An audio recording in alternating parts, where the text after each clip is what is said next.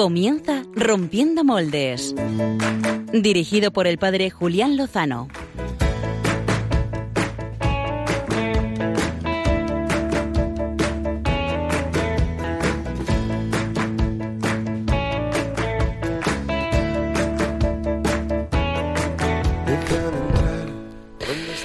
Ante la ola de frío que estamos viviendo en esta España invernal adelantada, eh, queremos traer una ola de calor intenso, el calor que nace del amor de, Dios, manifestado pues, en tantísimas cosas, hermanos.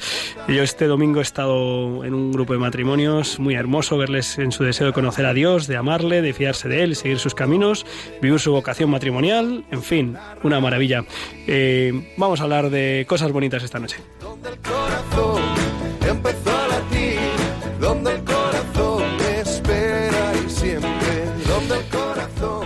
Pues eh, ahora les preguntamos al super equipo eh, qué contenidos traen en las secciones. Esta noche no vamos a hablar de fútbol, ¿eh? no se habla de fútbol. Normalmente no hablamos de fútbol, pero esta noche no hablamos de fútbol, salvo que alguna noticia eh, de importancia grande pues asalte el directo y tendremos que contarla. Pero eh, lo que vamos a contar son cosas bonitas, pero también tenemos que advertir que pues no siempre las propuestas y las líneas que se marcan en nuestra sociedad pues son adecuadas, son beneficiosas.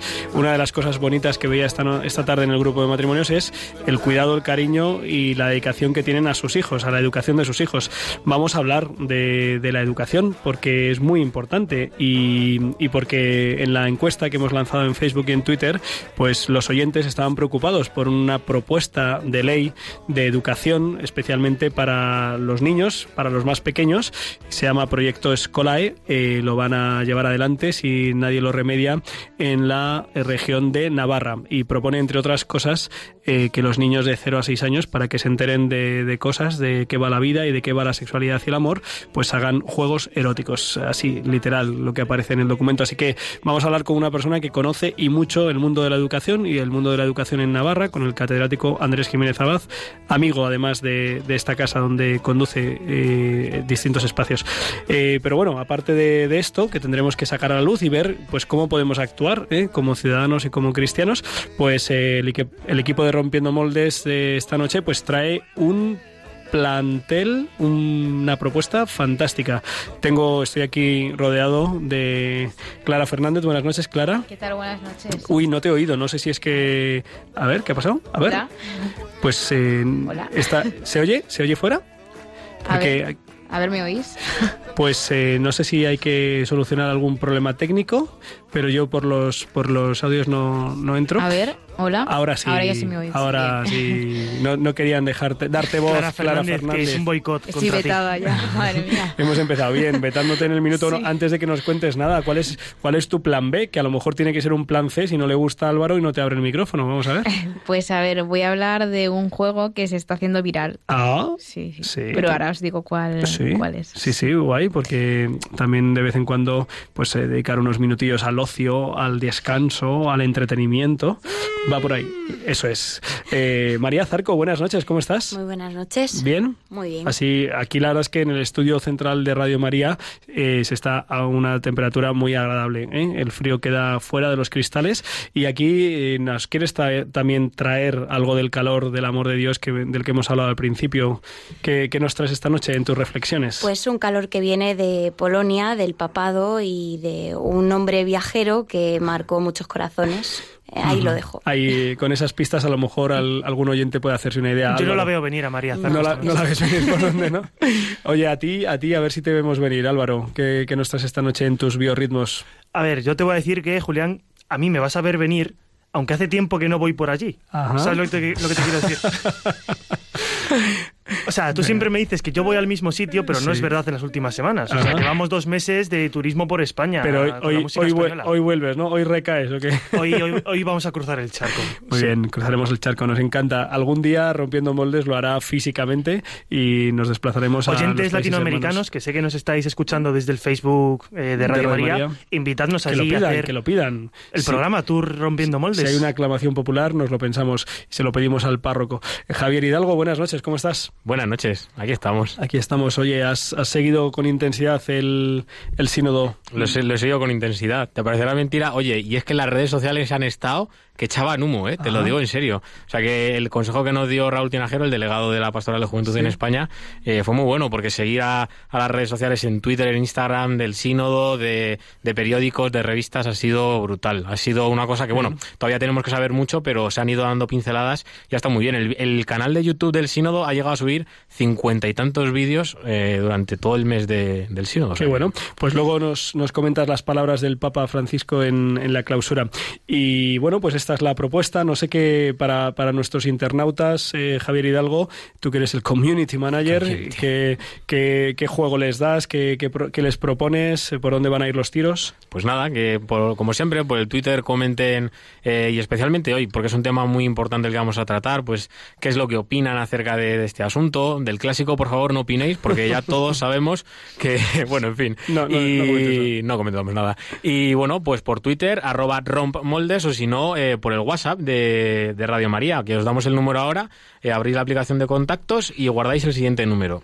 668 594 383. Repito, 668 594 383. Pues guardáis el número como queráis, rompiendo molde, Radio María. Yo ya y lo he nos guardado, enviáis, Javi, te mando un sí. Y enviáis por ahí pues de las, eh, las, col- las coletillas del programa, ¿no? En, en la página de Facebook, en la página de Radio María, eh, podéis ver en directo, escuchar y ver en directo el, el programa, me parece, espero que sí. Y, y, eh, pues ahí pues también podéis poner vuestros comentarios y... Uy, no sé si se está viendo, ahora lo comprobamos.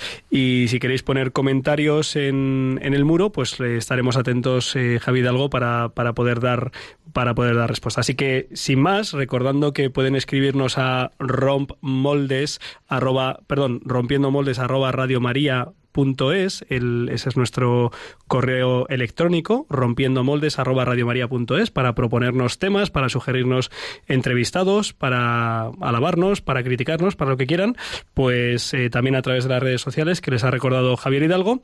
Sin más dilación, vamos a entrar en materia. Vamos a ello.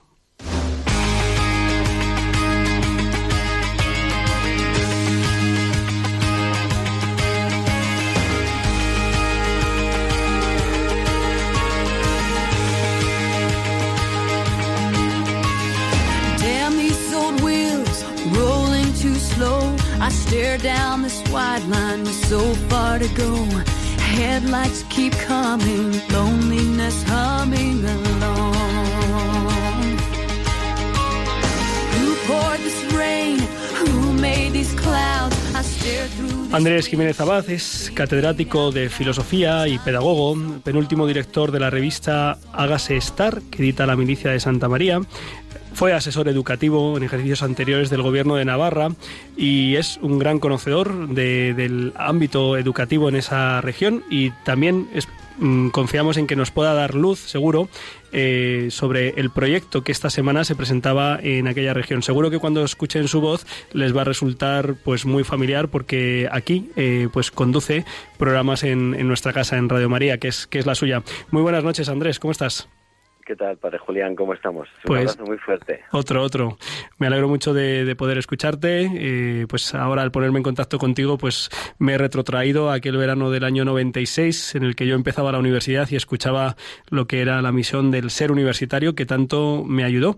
Y, y por eso sé que pues una persona consagrada a la educación y apasionada por ella, pues nos puedes dar luz sobre este proyecto que pues que ha inquietado eh, y que suponemos, entendemos eh, que hay motivos para ello, pero bueno, queremos hablarlo contigo. Hemos escuchado en varios titulares, quizá lo más escandaloso, así a bote pronto, esas referencias a que a través de juegos eróticos, eh, eran las palabras que utilizaba el documento, querían iniciar a los niños entre 0 y 6 años en, en esta dimensión y estamos un poco perplejos. No sé si has podido, eh, has tenido oportunidad de conocer el proyecto un poquito más en detalle y podrías pues a los oyentes amigos de Radio María decirnos por dónde van los tiros, cuáles son las líneas que pretenden y, y qué quieren hacer. Pues sí, claro, naturalmente es un programa público. Su texto se puede encontrar fácilmente, está en la página web del Departamento de Educación del Gobierno de Navarra. y además pues está siendo en estos momentos eh, de gran actualidad. Ha sido jaleado también además muy recientemente, ayer sin ir más lejos, en un Congreso Internacional de Coeducación que ha tenido lugar en, en Madrid, eh, en la Universidad Carlos III y allí se hizo una presentación de este programa y bueno pues aclamado con los asistentes puestos en pie y eh, pues bueno eh, diciendo que, que no es pecado este programa porque los derechos humanos no son un pecado y se están diciendo lindezas de esta naturaleza pero la verdad es que no se trata solamente de ese eh, dato concreto que tú has mostrado, ¿no? que, has, que has manifestado de los juegos eróticos infantiles en, la etapa eh, de infantil, sino, bueno, pues que en realidad aquí tenemos un, un programa que es, eh, en cierto modo, pues el plan de acción de un plan de coeducación para cuatro años que desarrolla en estos momentos el gobierno de Navarra. No obstante, esto es algo que se está haciendo de forma con unos matices o con otros en distintas comunidades autónomas en toda España. Y en este caso concreto, pues el programa se llama Escolae Berdindidean, Creciendo en Libertad, pues está mm, en estos momentos en una fase de generalización. El año pasado, 16 centros escolares de Navarra pilotaron este programa y ahora en un periodo de tres años, pues está previsto que de manera obligatoria pues ya se extienda con unos 150 centros cada año a todos los centros de Navarra.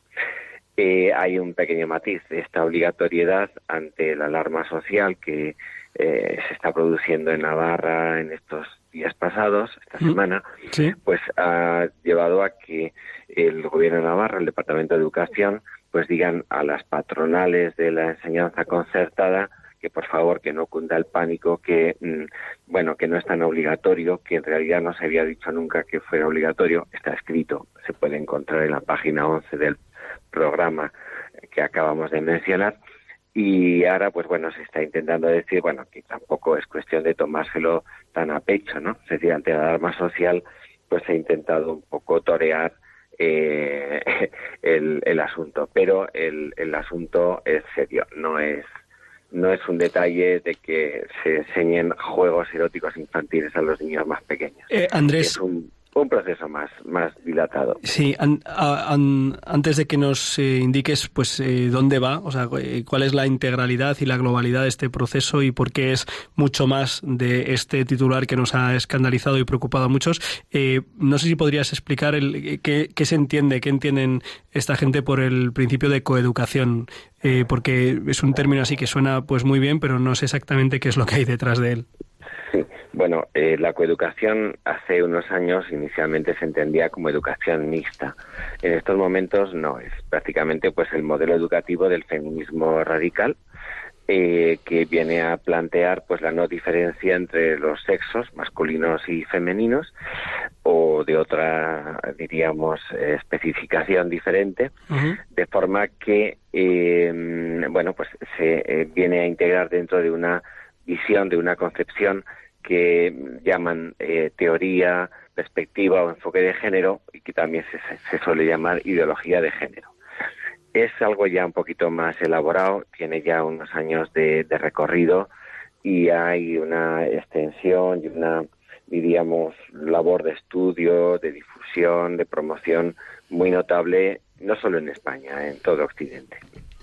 O sea que lo que en el fondo eh, está pues eh, debajo de todo este proyecto es eh, educar en la perspectiva de género a las nuevas generaciones. Mm, decirles que la verdad del hombre pues eh, es lo que proponen estos eh, teóricos del género que, que quizá pues eh, nos podrías ayudar a, que nuestros oyentes supieran que- cuál es la propuesta.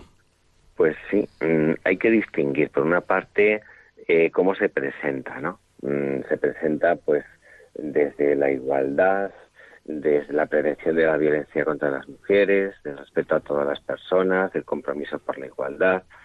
Se trata de valores, digámoslo así, o de objetivos que en principio son plausibles, son loables. En principio nadie está en contra de la igualdad, a no ser que entremos en especificaciones y veamos qué es lo que se entiende. Pero esto está fundado en conceptos y modelos sociales o ideológicos como mínimo muy discutibles, ¿no?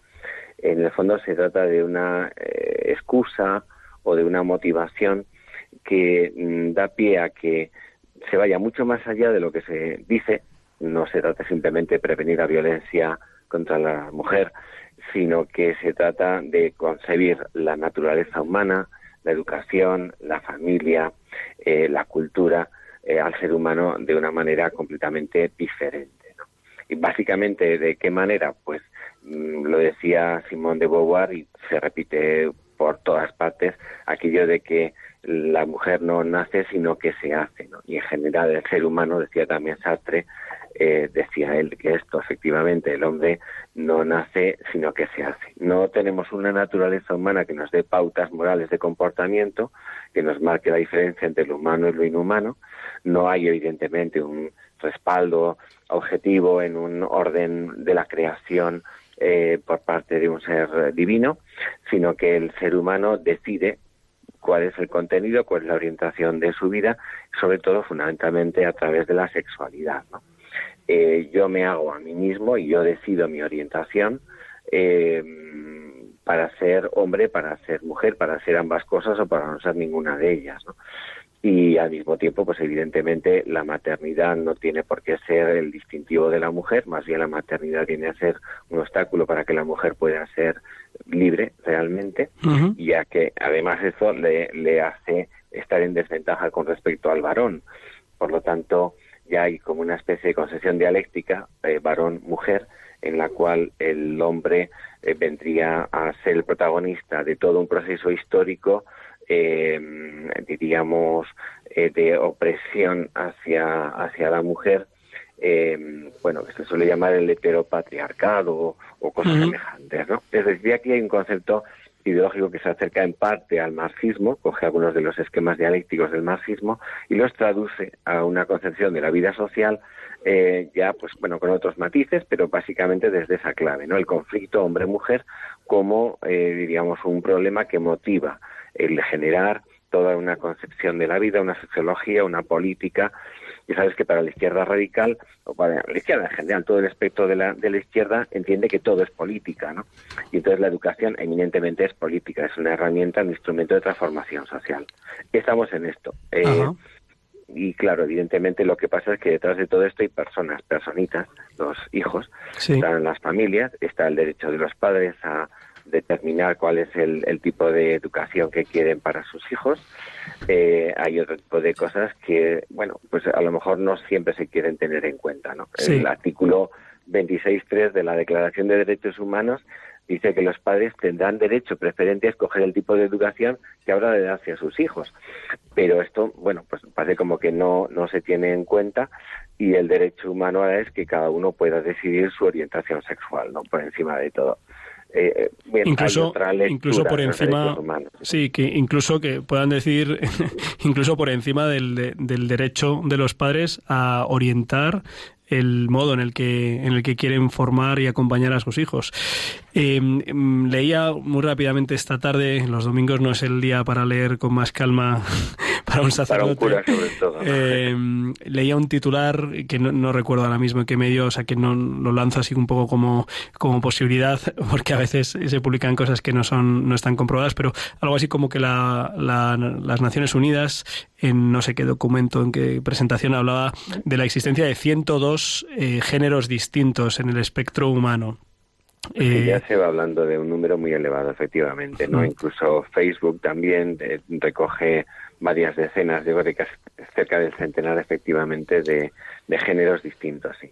Eh, entiendo por lo que nos estás comentando de este proyecto que pues a, los alumnos se les va a orientar de tal manera que, que, se les haga caer en la cuenta de que la diferencia y la identidad eh, hombre y mujer que nos viene dado por la genética, los cromosomas XXXY y que de eso se manifiesta luego en una anatomía y que luego eso también tiene unas repercusiones por supuesto en la psicología y en muchas otras cosas, pues eh, lo que se les va a contar es otra historia, eh, que es la historia de que no hay hombre o mujer, sino que ellos deciden ¿eh? y tienen que descubrir y elegir eh, pues cuál de esos 102 o los que sean eh, es el suyo o incluso también, pues supongo que también tendrán posibilidad creativa de, de inventar uno nuevo en el que se sientan ellos identificados. Esto, esto es un poco el planteamiento que puede haber de fondo de- detrás de este proyecto. Sí, la idea es que no hay una naturaleza humana, eh, sino que el ser humano se dota a sí mismo de identidad, que construye su, identidad de acuerdo con las deci- decisiones de su orientación, de su proyecto individual, ¿no? Eh, claro, eh, al intentar plasmar esto como la concepción general de la vida, del ser humano, pues lógicamente se está tocando ya una serie de cuestiones que afectan al modelo educativo que los padres desean para sus hijos, entre otras cosas, ¿no? Eh, se incorporan, por ejemplo, en el programa escolar del que venimos hablando, pues una serie de claves de análisis que hablan de la influencia que se ha recibido en una sociedad sexista a lo largo de siglos y entonces eso da pie un poco pues para entender la acción educativa pues como una especie de espacio o actividad para que el alumnado, chicos, chicas, sean conscientes de las diferentes eh, variables culturales de lo que aquí se llama el sistema sexogénero y entonces pues ellos mismos se tienen que incorporar como sujetos de acción coeducadora para cuestionar, por ejemplo, leo textualmente su masculinidad, para impugnar las relaciones de esta masculinidad mm, con la violencia contra las mujeres y conozcan otras masculinidades igualitarias, eh, cosas de esta naturaleza, ¿no? Y lo mínimo que se puede decir es que se trata de una concepción, de un planteamiento más que discutible, y de hecho discutido y no compartido por toda la sociedad. Claro.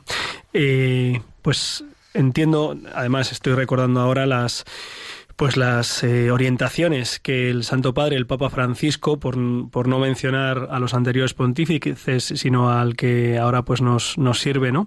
Eh, ha, ha hablado con mucha claridad sobre esta teoría de género. No sé si tienes ahora en mente y puedes eh, refrescarnos un poco las pues las claves que ha dado el Papa Francisco en su pontificado de estos últimos cinco años sobre qué hay detrás y, y cuál es el peligro de esta teoría. Bueno, el Papa Francisco ha hablado con una claridad enorme. Ha dicho que se trata no solo de una rebelión contra el Creador, en, en lo que prolonga ya una reflexión de Benedicto XVI preciosa al este respecto, muy muy profunda, sino que además es directamente, diríamos, una, eh, una propuesta diabólica, ¿no? Dice el Papa Francisco de forma muy expresa. Eh, por otra parte, bueno, se ha referido en, en varios documentos a, a, a todo esto. Eh, por ejemplo, pues en la misma eh, exhortación final de Amoris Leticia, por ejemplo, eh, reciente, se, se refiere a ella en, en varios lugares. Eh, creo que, que merece la pena mm, también un poco pues conocer algo. Por ejemplo, se me ocurre un, un libro que se ha publicado muy recientemente Sí.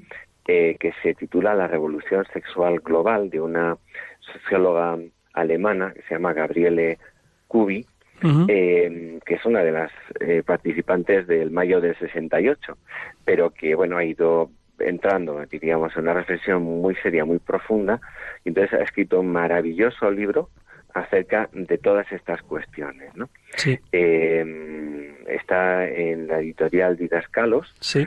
y mm, yo lo recomendaría muy vivamente para quien pueda eh, tener, diríamos, inquietud por formarse en todo esto.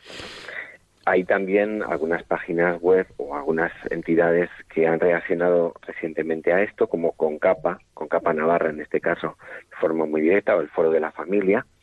Y mm, yo creo que también es, es interesante, junto con la formación, el asociarse, ¿no? Eh, Un padre, una madre, un- solos poco pueden hacer, ¿no? Pero desde una, diríamos, entidad que respalda, que asocia, que asesora, yo creo que es mucho más eficaz y, y bueno, en estos momentos eh, lo que se está planteando es una batalla cultural con todas las de la ley. ¿no?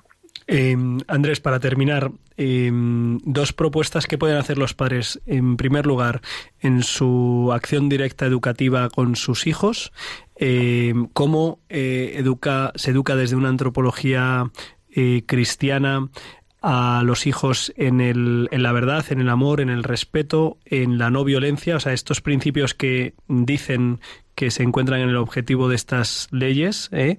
Eh, y luego, por otro lado, estos mismos padres, bueno, me parece que ya has eh, un poco respondido en parte de cara a esta mm, pretensión.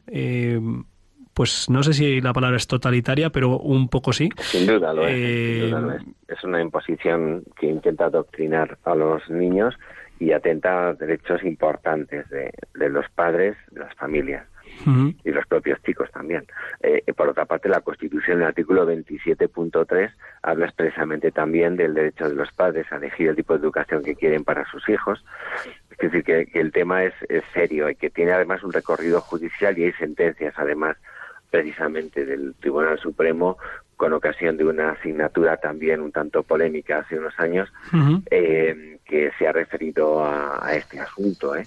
Y en este, en este sentido creo que hay incluso también una voluntad muy concreta de ir aquí en Navarra a los tribunales eh, contra esta propuesta del Departamento de Educación. Eh, creo que esto es interesante. Eh, me parece que esto, si lo que no se puede hacer es simplemente decir qué mal está la cosa y simplemente pues experimentar el temor de que las cosas se están yendo a peor, no es eso, hay que hacer algo. Y decía alguien que si el mal avanza es porque los buenos no hacen nada. ¿no? Y aquí el peligro puede estar en la omisión de mucha gente que simplemente se escandalice o se preocupe, pero luego no mueva un dedo pues para escribir una carta al director o para interesarse en la asociación de padres de alumnos de su colegio por estos temas y participar activamente en ellas. Eh, creo que esto es muy importante, ¿no? Sí. Y en el ámbito, digamos, doméstico, de, el, tú a tú de los padres con sus hijos desde pues temprana edad, eh, preadolescencia, adolescencia, eh, ¿alguna clave, algún, alguna pues, idea? con mucho gusto. Mira, por ejemplo, yo creo que lo importante es que los hijos aprendan lo que es el verdadero amor viendo vivirlo como lo viven sus padres. Desde esa clave de lo que es el, verdadero amor, verdadero amor humano, entender que la sexualidad, por ejemplo, pues está ordenada precisamente al servicio del amor de la persona, ¿no? Eh, entender lo que es la persona y su dignidad, entender que la persona es un ser sexuado, que hay una naturaleza humana que nos da unas pautas de lo que está bien y de lo que está mal. Evidentemente, si además hay una perspectiva religiosa católica, pues está el orden de la creación, eh, donde Dios ha marcado una diferencia muy clara entre lo que sirve realmente a la dignidad del ser humano y lo que atenta contra esa dignidad. Fundamental, yo creo que es ganar la confianza de los niños desde el ejemplo de un amor limpio, eh, que da gusto vivirlo y que sirve, diría yo, de contrapunto a otra forma de entender la sexualidad solo como herramienta de poder o como simplemente un, un juego, una experiencia de tipo hedonista, ¿no? Creo que eso rebaja mucho la dignidad de las personas porque al final uno se siente usado y manipulado, no solamente usa y manipula, sino que también eh, el cuerpo en el fondo, eh, mi cuerpo soy yo, ¿no? Y entonces eh, forma parte de la persona, no podemos escindir el cuerpo por una parte y mis deseos de libertad y autonomía por otra, ¿no? Creo que esto es muy importante. Pues eh, Andrés Jiménez Abad, eh, catedrático de filosofía, amigo de aquí de Radio María, eh, experto en educación y espero, ojalá, deseo que no tardando mucho mm, vuelvas a poder asesorar y ayudar en el plan educativo de, tu región, de, Navarra. Eh, pues nos ha dado unas pautas también para conocer eh, esta propuesta de Scolae, eh, este proyecto educativo mm, claramente pernicioso y negativo para los pequeños y para todos en un marco ideológico que se quiere imponer en, en nuestra sociedad, nuestros pequeños, pasando por encima del derecho de los padres a elegir la educación que quieren para, para sus hijos. gracias por estar con nosotros, por darnos luz y por seguir dando la pelea por por la educación en verdad de las nuevas generaciones. A ti, Julián, querido amigo. Un abrazo muy fuerte. Un abrazo muy fuerte. Seguimos eh, rompiendo moldes. eh, tenemos que dar paso a la siguiente sección. Creo que Javier Hidalgo en redes sociales había, había descubierto alguna interacción interesante que nos quiere destacar. Sí, bueno, tenemos aquí un tuit de Quique desde Cambridge, le mandamos un saludo. Cambridge. Cambridge Eh, es pues otro hace... buen sitio al que, po- que podemos visitar. Sí.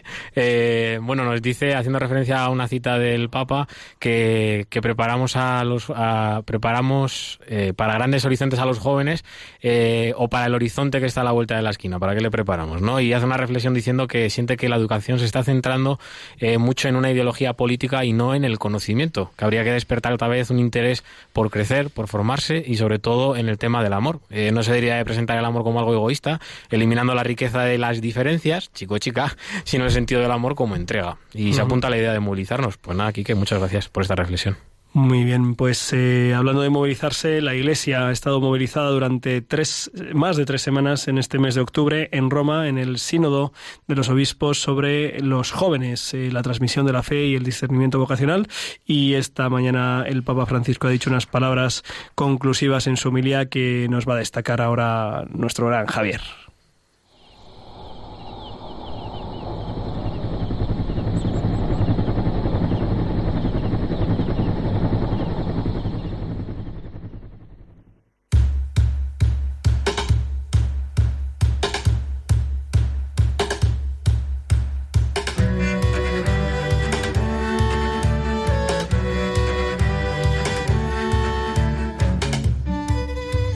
Este colchoncillo de, de Wake Me Up de Avicii. No sé si sabéis qué dice esta canción, pero viene mucho al hilo de esto. ¿eh? En el estribillo dice: eh, Despiértame cuando todo yo haya terminado, cuando sea más sabi- más viejo. Todo este tiempo estuve buscándome a mí mismo y no sabía que estaba perdido.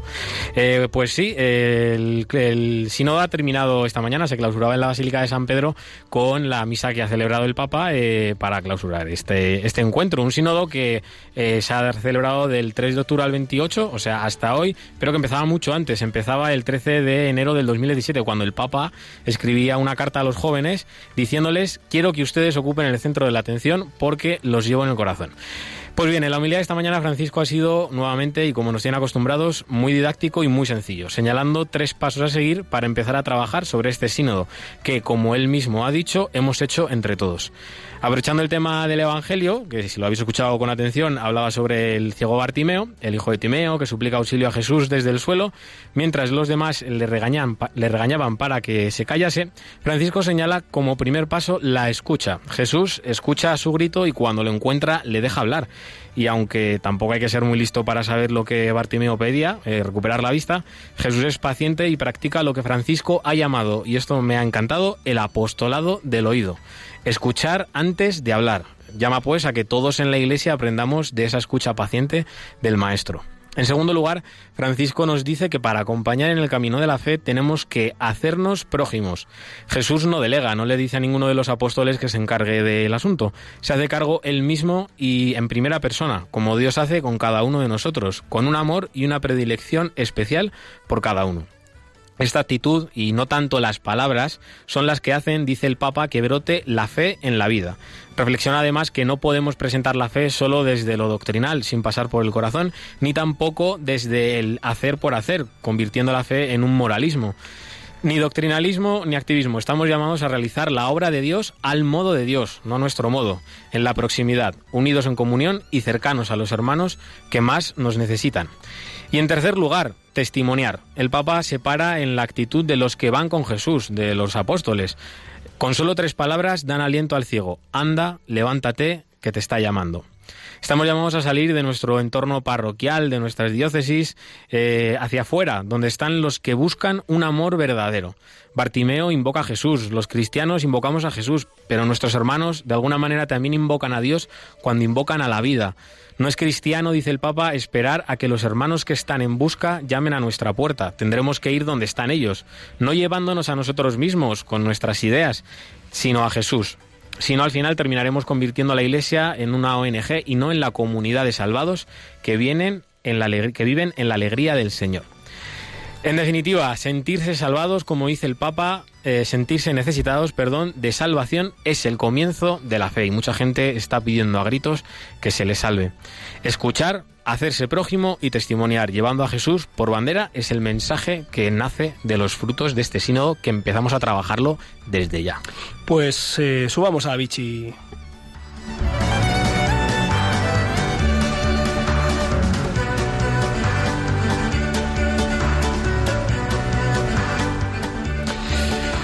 Seguro que muchos, muchos eh, que escuchan estas músicas y otras eh, en muchos lugares buscando, pues, pues eso, eh, gritando la vida, ¿no? Eh, deseando la vida.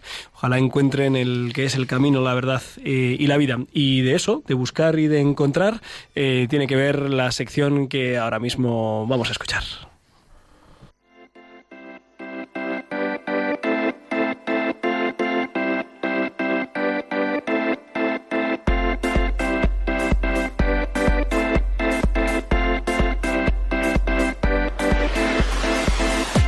El Plan B con Clara Fernández.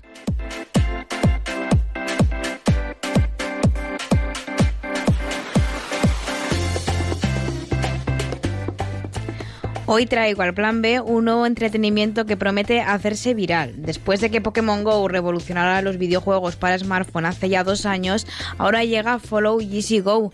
En español, siga Jesucristo y adelante. Sigue a Jesús, busca los personajes de la Biblia, juega trivias y forma tu equipo de evangelización. Busca los personajes de la Biblia, a las advocaciones marianas, a los santos, juega trivias, conoce más sobre ellos. Encuentra, haz y comunícate con tus nuevos amigos. Descúbrelos en la ciudad que te encuentres. Gana puntos y compite. Participa del ranking de jugadores, personal, por equipo y por país. Geolocalización, haciendo divertido tu viaje. Encuentra las iglesias más cercanas. También podrás descubrir otros puntos de interés.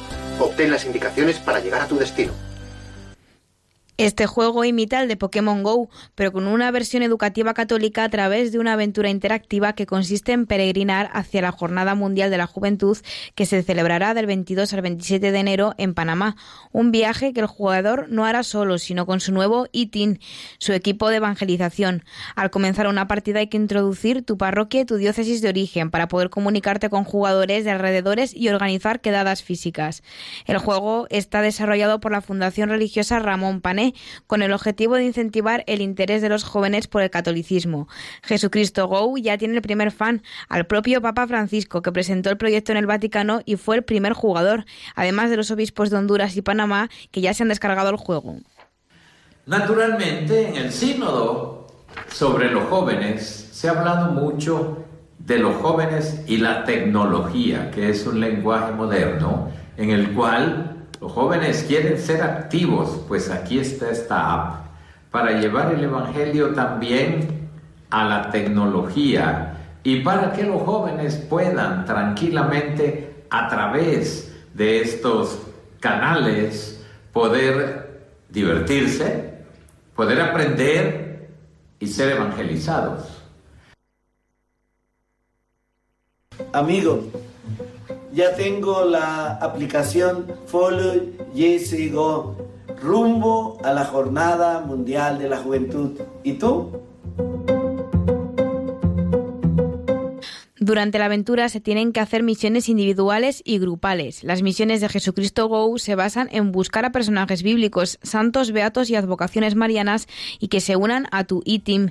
Para conseguirlo hay que contestar preguntas de trivial. Si la respuesta es correcta, se reclutan nuevos misioneros y se van sumando puntos. Además, cuando el personaje pasa a formar parte de tu equipo, puedes leer una breve reseña de su biografía. El objetivo del juego es ampliar los conocimientos sobre la religión católica. Las recompensas que se pueden obtener si se cosechan aciertos consisten en pan, agua y denarios, la antigua moneda romana, elementos imprescindibles para que el jugador se mantenga con vida. Cada vez que se encuentre el icono de una cruz roja, el jugador los tiene que coleccionar para incre- incrementar así el nivel de espiritualidad. También cualquier jugador puede generar misiones de carácter social para que otros usuarios puedan encontrarlas y completarlas y crear un mundo mejor. En lugar de gimnasios Pokémon, en Jesucristo Go se pueden visitar los llamados puntos de interés, como iglesias, restaurantes o lugares turísticos. Más de 100.000 personas ya juegan a Jesucristo Go, que está disponible tanto para usuarios de Android como de iOS y se descarga de manera gratuita a través de Google Play o App Store.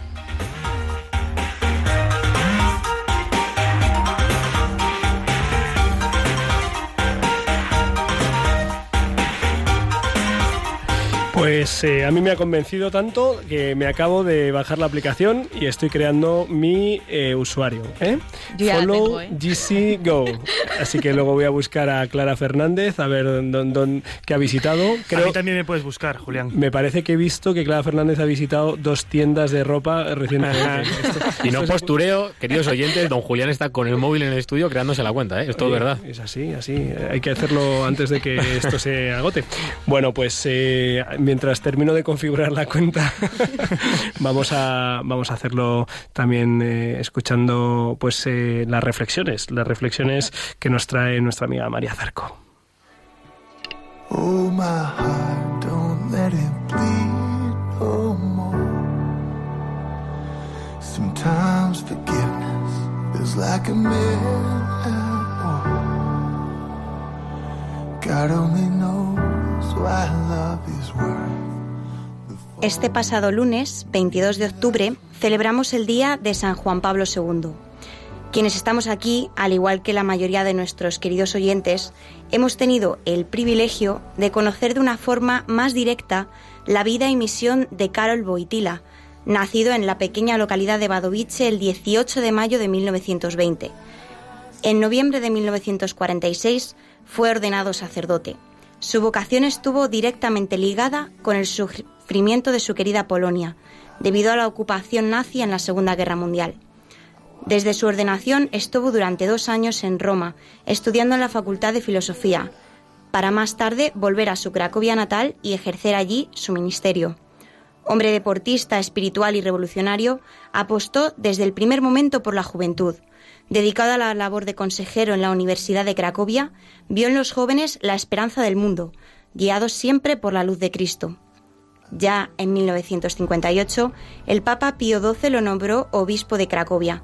Durante esta etapa, Karol Wojtyla participó activamente en el Concilio Vaticano II, así como en las asambleas del Sínodo de los Obispos.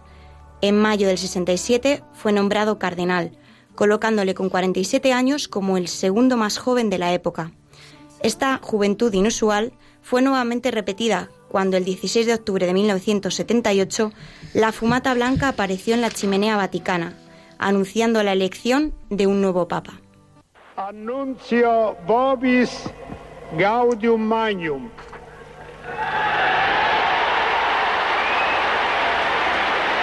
Habemus papam. Eminentissimum ac reverendissimum dominum Dominum Carolum Sancte Romane Ecclesiae Cardinalem Boitiva. El mundo entero pudo conocer la noticia a través de la televisión y la radio, la elección de un joven polaco como vicario de Cristo. Durante su pontificado, el poder, la energía y la determinación de sus mensajes fueron motivo de agitación social en una época marcada por los telones de acero y la Guerra Fría. Tanto fue así que el 13 de mayo de 1981 sufrió un atentado en la misma plaza de San Pedro donde el turco Ali Agca disparó a quemarropa contra el sumo pontífice. Aunque la vida del Papa corrió peligro, se salvó milagrosamente, y es que el propio Karol Wojtyla afirmó públicamente que se salvó gracias a la intercesión de Nuestra Señora de Fátima, ya que el atentado tuvo lugar el día de la aparición de la Virgen a los pastorcillos en Cova de Iría. Una vez recuperado, el Papa fue a visitar a su agresor a la cárcel italiana de Revivia, donde pudo hablar con él y comunicarle su perdón. Otro de los calificativos más repetidos durante su labor como pontífice fue el de Papa Viajero. Visitó un total de 129 países, algunos de ellos en varias ocasiones, como es el caso de nuestra querida España. Su cercanía con el pueblo fue recogido masivamente gracias a los medios de comunicación. Podría considerarse el primer papa seguido de forma constante por la prensa y los medios generalistas. Es por esto que conocemos con detalle el transcurso de su vida. Tanto es así que se realizó un largometraje dividido en dos partes sobre su vida y papado, llamado Carol, el hombre que se convirtió en papa. En dichas películas aparecen momentos tan especiales y delicados como pudo ser su elección como obispo de Roma.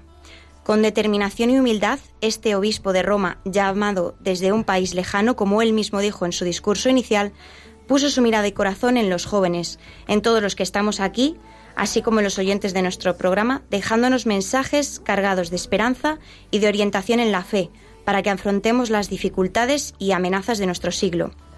En muchas de sus exhortaciones y cartas, Juan Pablo II dirigía su discurso hacia las distintas realidades, misiones y cualidades de los jóvenes creyentes. De igual manera, sus dotes como orientador fueron reflejadas en sus mensajes por medio de la empatía, hablando de la juventud como una etapa de riqueza, progreso y crecimiento. Quienes acudían a su encuentro en las audiencias en el Vaticano, las visitas oficiales o las jornadas mundiales de la juventud, recibían del Papa polaco palabras de aliento y valentía, uno de sus mensajes más conocidos, que estaba igualmente destinado a los jóvenes, pasó a ser uno de sus lemas de su ministerio. Jóvenes chilenos, no tengáis miedo de mirarlo a él. En un mundo afectado por las guerras, el terrorismo, la precariedad y la inestabilidad social en general, el mensaje de Juan Pablo II aún resuena con fuerza entre los jóvenes y no tan jóvenes. El Papa Santo hizo alusión constante a la importancia del crecimiento en la unión con Dios, ejemplificando con la adolescencia del propio Jesucristo en la Carta Apostólica a los jóvenes del mundo en 1985, el Papa polaco se refirió a la necesidad de un contacto profundo y sincero con Dios para llegar a un crecimiento personal y espiritual durante la juventud. Una vez más, Juan Pablo II expresó la vitalidad de la oración de los hijos con el Padre por medio de la siguiente petición. Orad y aprended a orar. Abrir vuestros corazones y vuestras conciencias ante aquel que os conoce mejor que vosotros mismos. Hablar con él, profundizar en la palabra del Dios vivo. En vísperas de la festividad de Todos los Santos, Juan Pablo II se convirtió en un referente espiritual de carne y hueso, mediático, cercano con las personas que sufren, con los jóvenes y sus preocupaciones profundamente mariano, este joven de 83 años, como se autodenominó en el encuentro con los jóvenes en Cuatro Vientos en el año 2003, Juan Pablo II puso su vida entera en manos de María hasta los últimos momentos. El 2 de abril de 2005, con 84 años, Carol Boitila nos dejó para encontrarse con el Padre en la plaza de San Pedro, donde se congregaron multitud de fieles para rezar por él y cuando la muerte de Juan Pablo II se hizo oficial, los que allí se encontraban interrumpieron el silencio de la oración con una ovación de aplausos en honor al que fue durante 27 años un papa cercano, un papa carismático y ya podemos decir con orgullo que también fue un papa santo. Como joven que soy, las palabras de San Juan Pablo II sobre la juventud me conmueven especialmente. Imagino que a muchos de los que estamos aquí también nos conmoverán. Y me dan una dosis extra de esperanza en el futuro, por muy devastadora que nos planteen la situación actual, Carol Boitila tiene una respuesta para todos nosotros, personas de fe y también para toda la humanidad. El amor siempre deja una marca. Pues muchísimas gracias eh, María por traernos eh, pues eh, pues esta la presentación esta biografía de nuestro queridísimo San Juan Pablo II al que muchos que somos ya un poquito más mayores le debemos pues pues mucho le debemos mucho le debemos pues también haber sido instrumento de nuestra vocación vamos a pasar a, a la siguiente sección con la que vamos a cerrar moviéndonos un poquito con los ritmos más dicharacheros.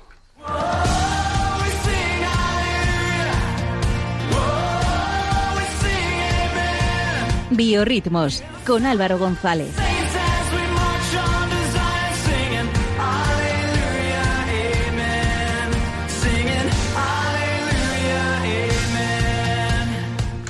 Aleluya, amén. Julián Lozano, Javier Hidalgo. Aleluya, amén. Ya llegó a Rompiendo Moldes, la sección más dicharachera. Antes eh, de comenzar, vamos a meternos un poquito el dedo en la llaga. eh, que María, María lleva la sudadera del Madrid, Julián tiene una cara de circunstancia. No es, no es por el clásico. lo siento, Julián, pero ¿cómo lo estáis asimilando? Ojos que no ven, corazón que no siente. A mí el Señor me ha puesto hoy un grupo de matrimonios a las 5 de la tarde, así que no he visto nada y no he sufrido ni padecido. Ole. Perfecto, María no se pronuncia. Pero, pero Pachi se ha puesto malo, no ha podido venir esta noche y yo intuyo que algo, algo tiene que ver. Pachi, que te mejores. Bueno, como sabéis, en Biorritmos siempre tratamos de descubrir los grupos católicos que con sus letras, su ejemplo o su arte eh, intenten esto eh, acercarnos más a Dios, ¿no? Nos hablen de Dios. Y hoy me he desplazado hasta República Dominicana para ello. Eh, ya son muchos los grupos de no- dominicanos que se han sentado en el trono de esta sección y esta noche le toca a De Fe. Eh, lo escriben con la letra D, un apóstrofe y Fe. Y para que os hagáis una idea de cómo suenan, su sonido es como la versión católica de Morat. Así que con su tema Solo ten fe, valga la redundancia, ya suenan para vosotros en Radio María. Librarás un millón de batallas y confiarás de verdad. Que si tuvieras fe como un granito de mostaza, tú le dirías a la montaña, muévete y se moverá. Solo ten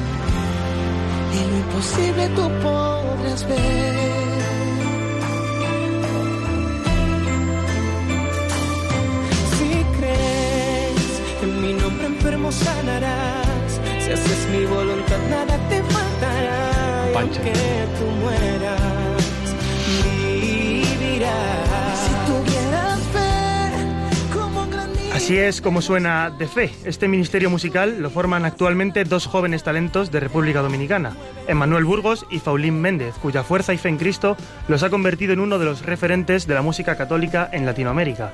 Más allá de unas siglas, De Fe es su forma de ser misioneros, con el propósito de dar a conocer al mundo el amor que Dios les ha brindado y convertir su música en una alabanza. Emanuel y David han sido prodigios musicales desde niños, participando activamente en los coros de sus parroquias, y actualmente sirven como responsables de la pastoral juvenil y dirigiendo el coro en la parroquia de San Gabriel Arcángel del sector Villa María, en República Dominicana. El siguiente tema de esta noche nos invitan a ponernos a tiro del Señor en los momentos de mayor dificultad. Esto se llama Tócame y es su tema más popular. Aquí me ves tan solo, pensando en el ayer, ardiéndome los ojos de tanto que lloré. Aquí me ves sentado, pensando en lo que fui. Estoy desesperado y tú llegas a mí. Quiero lo que tienes que ofrecerme, sé que es mucho. Yo sé bien que tú eres justo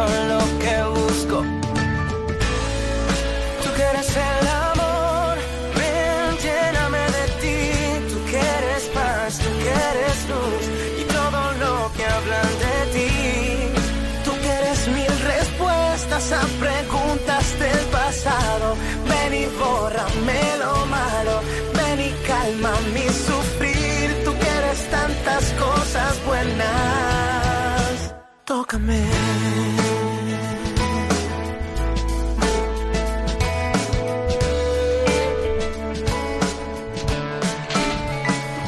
Hasta el momento, De Fe solo ha sacado un álbum de estudio, que llevaba por nombre Tócame y este tema como principal sencillo.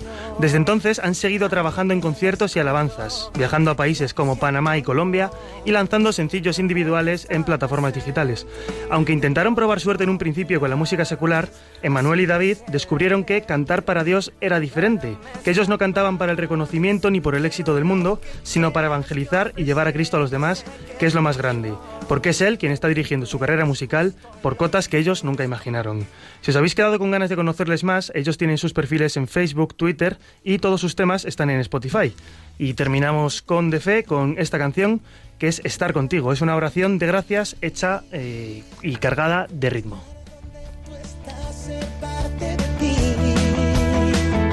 No existe manera de ir a algún lado sin haberte hablado.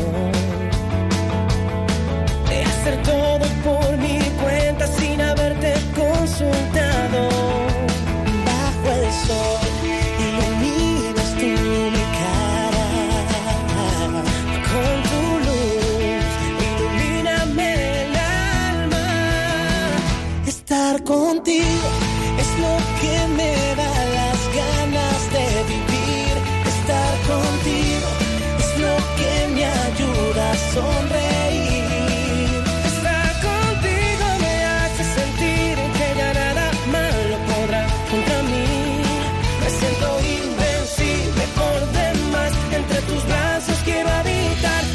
Álvaro, te puedes poner una, una medalla hoy porque has cautivado a Clara Fernández, que a estas horas del programa suele estar ya un poco arrastrándose por la mesa y tal, y estaba a punto de bailar.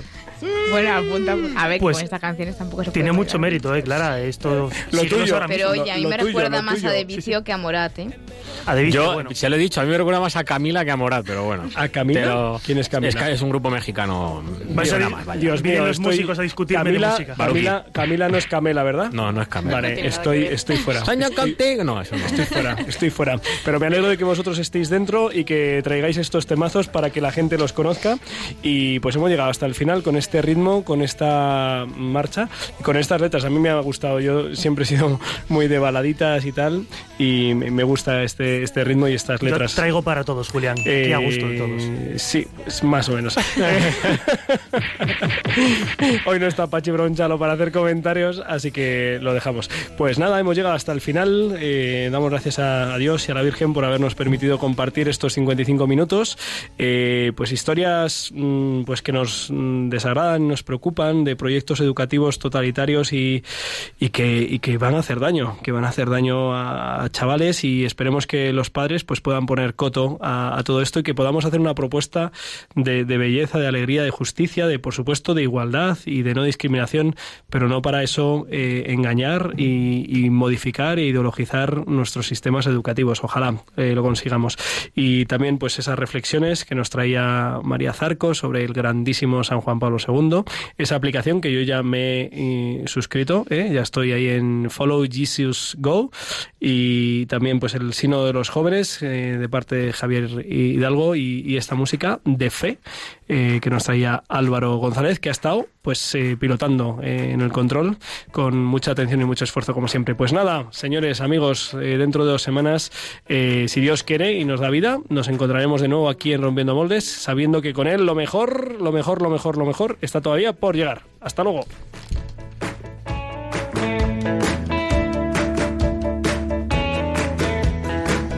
Han escuchado en Radio María Rompiendo Moldes, un programa dirigido por el padre Julián Lozano.